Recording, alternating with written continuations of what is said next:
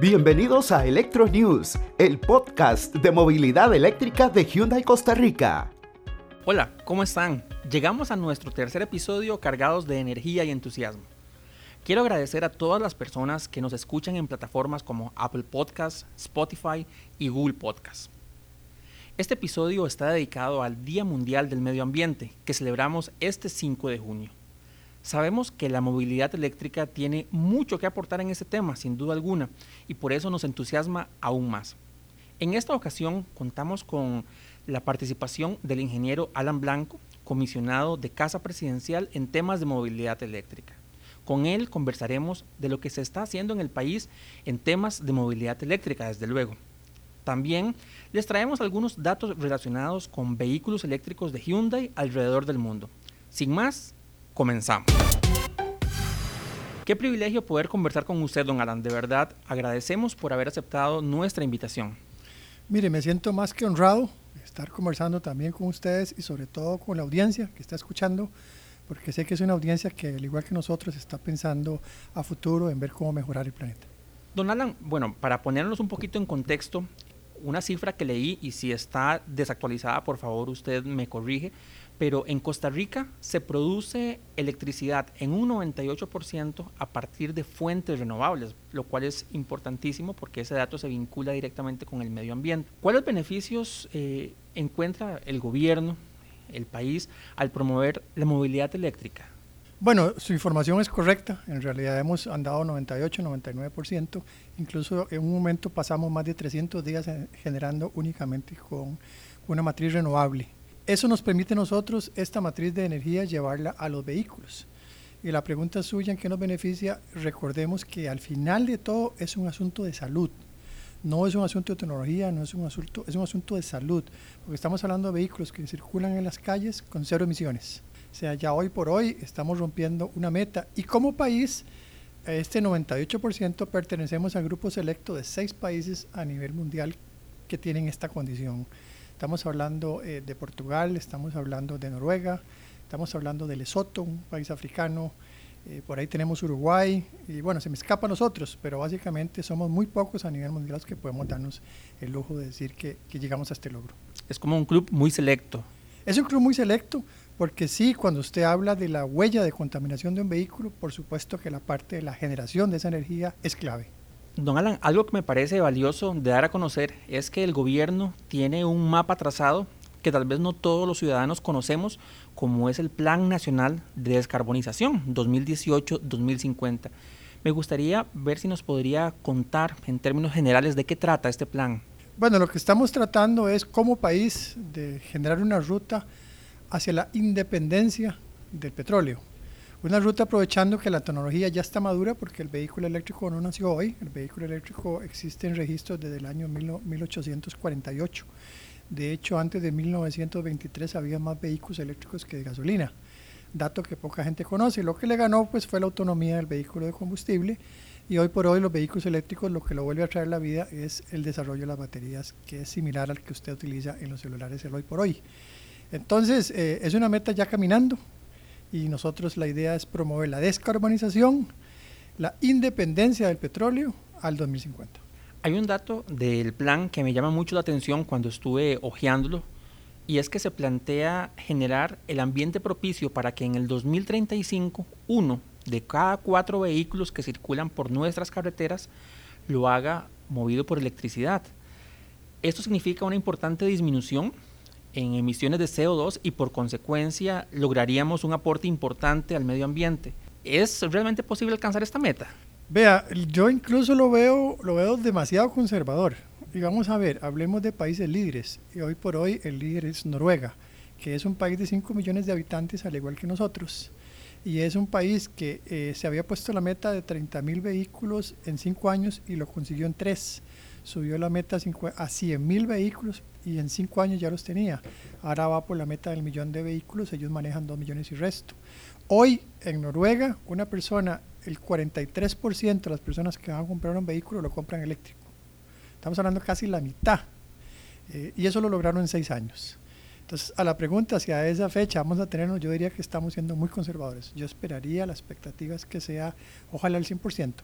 Y esto tiene mucho que ver la tecnología. Si los vehículos al año 2023, 2024, que es lo que estamos viendo en costos de batería, llegan a costar lo mismo que un vehículo a gasolina, pues ya la elección va a ser natural, porque usted va a llegar a comprarse un vehículo y va a escoger naturalmente un vehículo eléctrico que aparte de no contaminar, los gastos de operación son la cuarta parte y encima este, de la parte de repuesto se facilita, ¿verdad?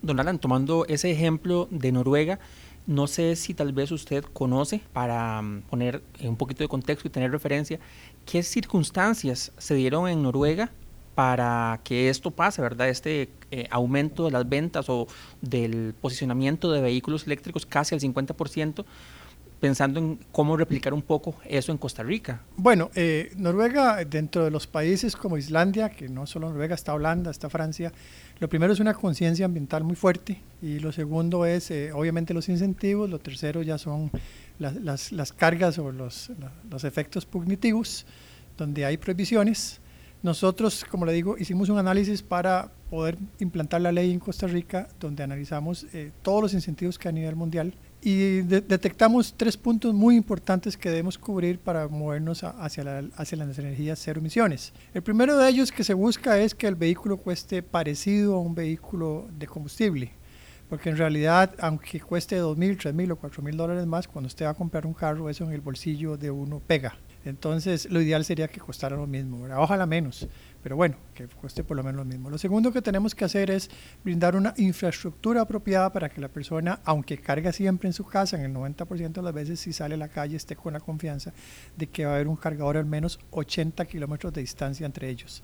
Eso lo vamos a lograr a diciembre de este año. Y hablamos de un cargador rápido que te carga en 20 minutos el 80%. Y el tercer punto es que esa carga sea rápida. Es decir, que usted no tarde cargando tres horas o cinco horas como, como más o menos hace usted en su casa, sino que tarde, tarde unos 20 minutos en recuperar 200 kilómetros. Esas cosas son las que hoy incentivarían a la persona hacia la movilidad eléctrica. Países como Noruega eh, agregan otras cosas más. Ellos tienen unos altos eh, costos de peajes, son gratis. Entonces ya por ahí es importante, tienen unas líneas de conducción rápida las autopistas que el vehículo eléctrico le permite brincarse eso. Eh, eso también es otro beneficio y por supuesto está la parte económica, pero aparte de eso ellos tienen unos grandes impuestos hasta de un 50% en los vehículos de combustible. Entonces también está la parte de, castigo a que quien contamina paga. El modelo nuestro no se va por ahí, se va por unos incentivos a tratar de que el carro cueste lo mismo. De hacerlo más atractivo para el cliente. De hacerlo más atractivo para el cliente, eh, menos costoso a la hora de la compra y con los gastos de operación, pues usted llega eh, eventualmente unos 3 o 4 años a recuperar esa diferencia en costo.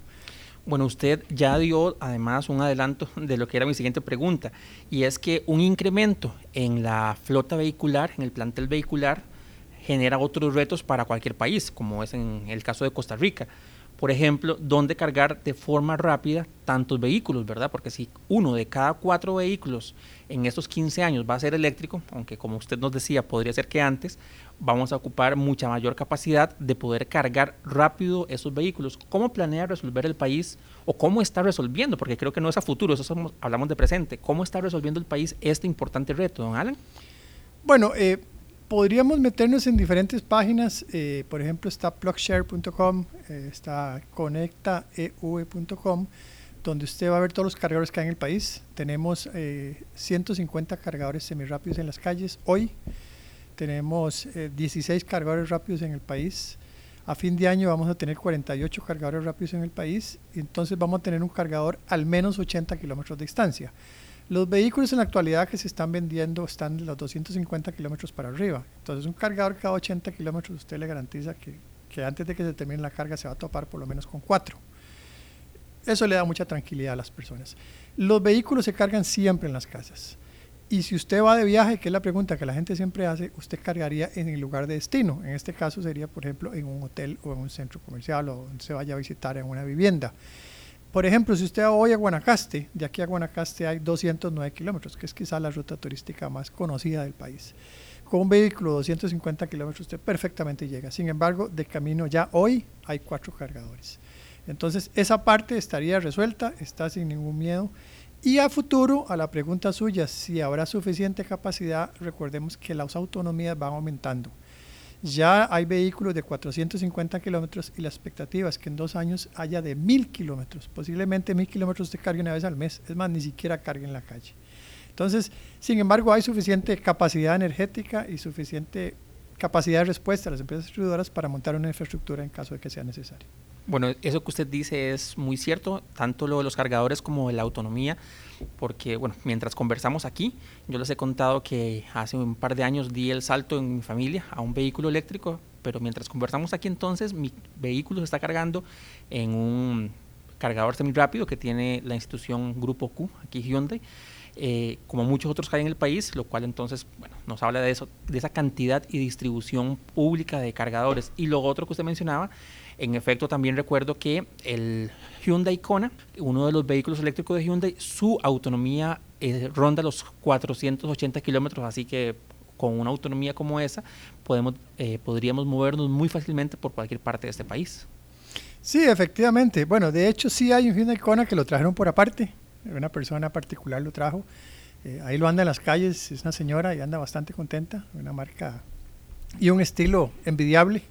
Y ojalá haya más de este tipo de vehículos en el país, de esas autonomías. Don Alan, en este camino rumbo a la movilidad eléctrica, eh, el gobierno siento yo que ha dado el ejemplo. Me atrevería a decir, no tengo cifras, pero que somos el país centroamericano con más vehículos eléctricos en instituciones públicas, incluyendo, por ejemplo, los 100 vehículos Hyundai Ioniq que el ICE, mediante licitación pública, compró hace un tiempo atrás. Además, hay una directriz del gobierno para que las instituciones adquieran vehículos eléctricos al renovar flotas en la medida de sus posibilidades.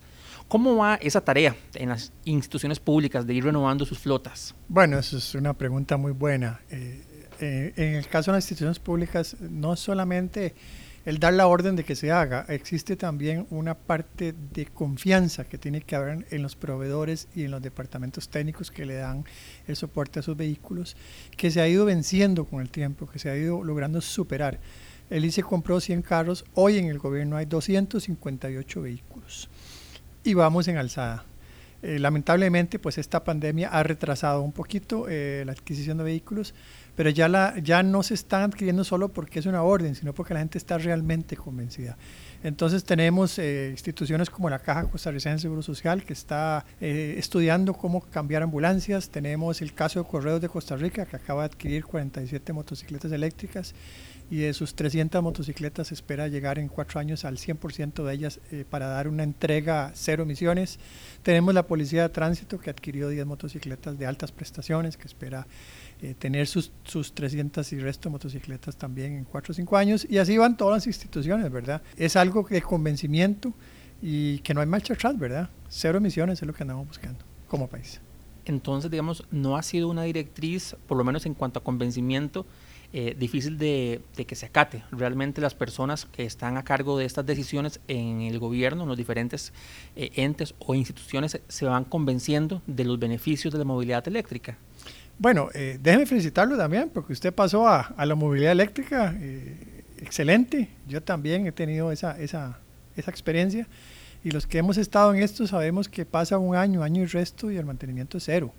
Eso se ve reflejado en las instituciones cuando adquieren los vehículos. Esa es la primera cosa que uno le dicen después de seis meses de preguntarle. Le dicen, mire, yo y lo llevo a la agencia para que le den el visto bueno, pero en realidad el mantenimiento es cero. Entonces ya se quita ese miedo al soporte. Ya está totalmente eliminado y con las garantías que se da hoy por hoy a lo que son las baterías, al controlador al motor, que son pocas piezas, pues la tranquilidad es mayor, el salto es más fácil. Desde mi visión como bueno, consumidor, como usuario de un vehículo eléctrico, me parece que hay acciones concretas que pueden motivar a otras personas a dar ese salto. No solamente darlo, sino el mantenerlo, porque creo que quien pasa la movilidad eléctrica difícilmente pensaría en regresar a un vehículo de combustión. Dentro de estos em, incentivos o estas razones importantes son, por ejemplo, la ley de incentivos y promoción al transporte eléctrico o bien el financiamiento de la banca estatal que ha otorgado para este tipo de, vehículos. ¿Qué tan importante desde su punto de vista, don Galán, ha sido estas acciones? Mire, son claves, porque la diferencia, como dijimos, es un poco más caro el vehículo eléctrico, pero los gastos de operación se reducen a la cuarta parte. Entonces, si usted es una persona que recorre 14 kilómetros más al día, es más rentable andar en un vehículo eléctrico. Y si usted encima recorre el promedio costarricense, que son 40.5 kilómetros diarios, la, la, inversión se recupera aproximadamente en unos 4 o 5 años. Entonces la participación de la banca es clave porque le permite financiar algo que usted va a recuperar en corto plazo. Don Alan, ¿hay alguna acción o algún planteamiento del gobierno para continuar impulsando aún más la movilidad eléctrica a nivel, digamos, de los ciudadanos? Sí, este, bueno, como le dije, las proyecciones de los costos de los vehículos no es, que hicimos en su momento en la ley era que en cinco años, en el 2023, los carros van a costar lo mismo ya se está hablando, se estaba hablando antes de la pandemia que posiblemente en el 2022. Ahora las cosas se han retrasado un poquitico. Hay gigafábricas de baterías que se están montando en Europa, eh, eh, en Alemania, por ejemplo, en China también, en muchas partes del mundo, que van a acelerar el proceso. Y hay tecnologías como la de litio-ion que posiblemente permitan vehículos de 10.000 kilómetros a 6 o 7 años. Entonces, eh, vamos porque vamos, ¿verdad? y, no hay ningún problema. Nosotros como, como gobierno yo creo que ya dimos el paso más importante, que es hacer la legislación, dimos el financiamiento también, que es muy importante, y estamos trabajando en la infraestructura. Ahora lo que sigue es el transporte público. Y esa es la parte que estamos apuntando, porque la idea es montarnos en esos buses en los cuales usted, desde que se sienta, puede escuchar radio con todo el silencio del mundo, con toda la tranquilidad del mundo, porque el motor no va a sonar. Y encima no estamos contaminando el tema del transporte público es algo que quería conversar con usted, pero antes de pasar a este tema, quería preguntarle, porque ya usted mencionó legislación, mencionó también eh, financiamiento, ¿verdad? Con banca estatal, y cómo va me gustaría que desde su perspectiva nos contara el tema de difusión, ¿verdad? Porque hay que, eh, bueno, creo que lo han venido haciendo, pero hay que hablar, por un lado, de desmitificar, ¿verdad? La movilidad eléctrica y por otro lado, compartir los beneficios que tiene ese tipo de movilidad. ¿Cómo va haciendo la tarea del gobierno desde ese punto? Eh, nosotros iniciamos con lo que son vehículos particulares porque el 66% de la energía que se produce en el país todavía hoy, aunque el 100% es renovable en la energía que usted consume en sus casas eh, y en la industria, prácticamente eh, el 66% todavía es combustible. Y ese 66%, dos terceras partes, son los vehículos que andan en las calles. Entonces atacamos primero esa problemática y eso es lo que estamos impulsando. Pero vamos, como le dije, más allá. Vamos no, no solamente a eso, sino también vamos al transporte público. Todo esto de la difusión se logra con, de acuerdo a la ley, con campañas que tienen que hacerse. Ha habido campañas del grupo ICE, ha habido campañas eh, de, empresas particulares mostrando las bondades, quitando los mitos de que los carros no suben cuestas, de que los carros se quedan varados. Incluso a gente que tiene miedo que se va a electrocutar si carga el carro cuando está lloviendo. Todo ese tipo de mitos hay que quitarlos. Y la mejor forma de expandir esto es boca a boca o sea, cada uno de nosotros que anda en uno de estos vehículos es un evangelizador y como usted dice, cada vez que uno parquea, eh, creo que estamos hablando fuera, fuera de, micrófonos, cuando usted parquea, por lo menos alguien pregunta siempre, ¿qué es esto? ¿Cómo funciona? Y, uno, una vez que le explica a la persona ya le empieza a entrar la idea de que el siguiente vehículo tiene que ser eh, cero emisiones. A mí, ahora que mencionaba eso de, de, los mitos, una de las cosas que me han preguntado es, ¿y a usted no le da miedo, por ejemplo, cuando está lloviendo, y pasa por un charco que hay mucha agua y que se moje el carro por debajo, ¿verdad? Entonces, bueno, uno dice que le genera un poquito de, humor porque sabe que claramente no, además de que todos los vehículos, incluso de combustión, tienen pues un, nivel de componentes eléctricos grande y obviamente todos los fabricantes los desarrollan de manera tal que a pesar de que puedan mojarse al momento de circular por lluvias y demás, eso no pase nada. Pero sí, sí, la gente tiene como ideas que para uno resultan como, no, o sea, definitivamente no va a pasar nada así, es un vehículo muy seguro, pero bueno, parte de las anécdotas que probablemente contaremos cada vez más conforme pase el tiempo, creo yo. Bueno, ahora sí, hablemos de transporte eléctrico. ¿Qué novedades hay desde el gobierno en ese tema? cuáles eh, los siguientes pasos a seguir para promover el transporte público eléctrico. Bueno, recordemos lo que está en este momento en, discusión a nivel nacional y es el tren eléctrico. El tren eléctrico es una necesidad y es una necesidad que sea cero emisiones.